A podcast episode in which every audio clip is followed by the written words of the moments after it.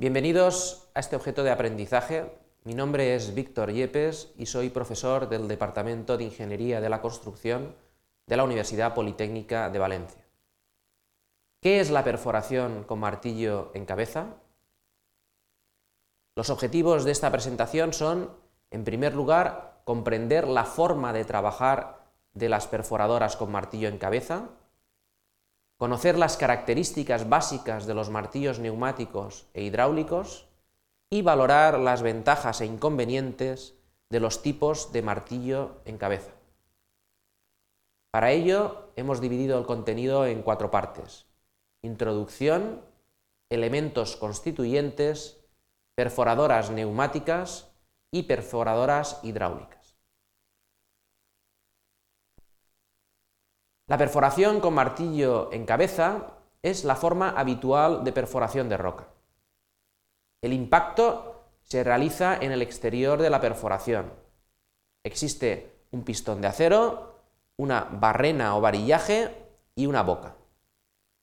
Cada vez que damos un golpe, se gira el útil y además se debe de barrer para evacuar el detritus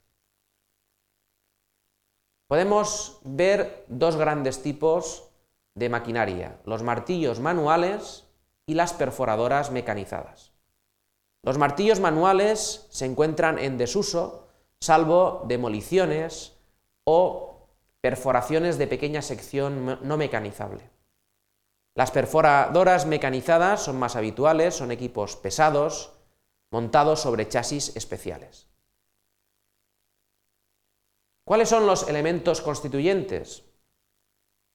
Las perforadoras de martillo en cabeza constan de un cilindro que con su movimiento golpea el extremo de una barrena, un mecanismo de rotación incorporado al pistón o bien independiente de éste, y un sistema de barrido del barreno.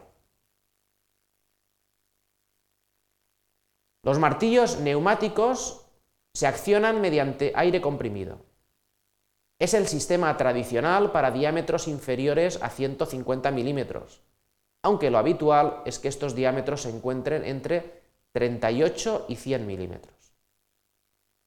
Estos martillos se usan habitualmente para longitudes o perforaciones inferiores a 30 metros, siendo lo normal que estas perforaciones se encuentren entre los 2 y 15 metros.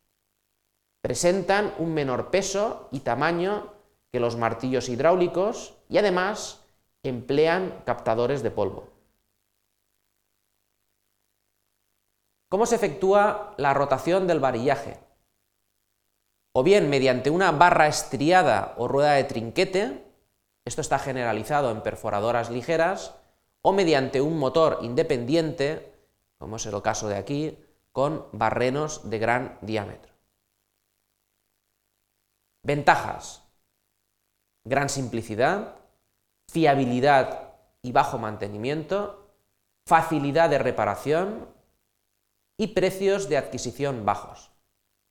Además, en este cuadro podemos ver algunas de las características más importantes, como la relación entre el diámetro del pistón y el, diámetro del barreno, la carrera del pistón, la frecuencia del golpeo, la velocidad de rotación o el consumo relativo de aire.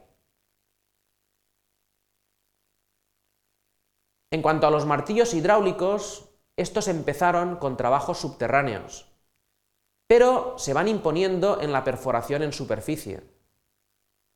El accionamiento se realiza mediante bombas que suministran un caudal de aceite que impulsa los componentes. Además, se utiliza el compresor para barrer el detritus. Aquí podemos ver un esquema de estas perforadoras hidráulicas y algunas de las características más importantes, como la presión de trabajo, la potencia de impacto, la frecuencia de golpeo, la velocidad de rotación, el par máximo o el consumo relativo de aire. ¿Qué ventajas presentan las perforadoras hidráulicas? Un menor consumo de energía respecto a las neumáticas, unas tres veces menos. Un menor coste de accesorios. se incrementa alrededor del 20% la vida útil del varillaje.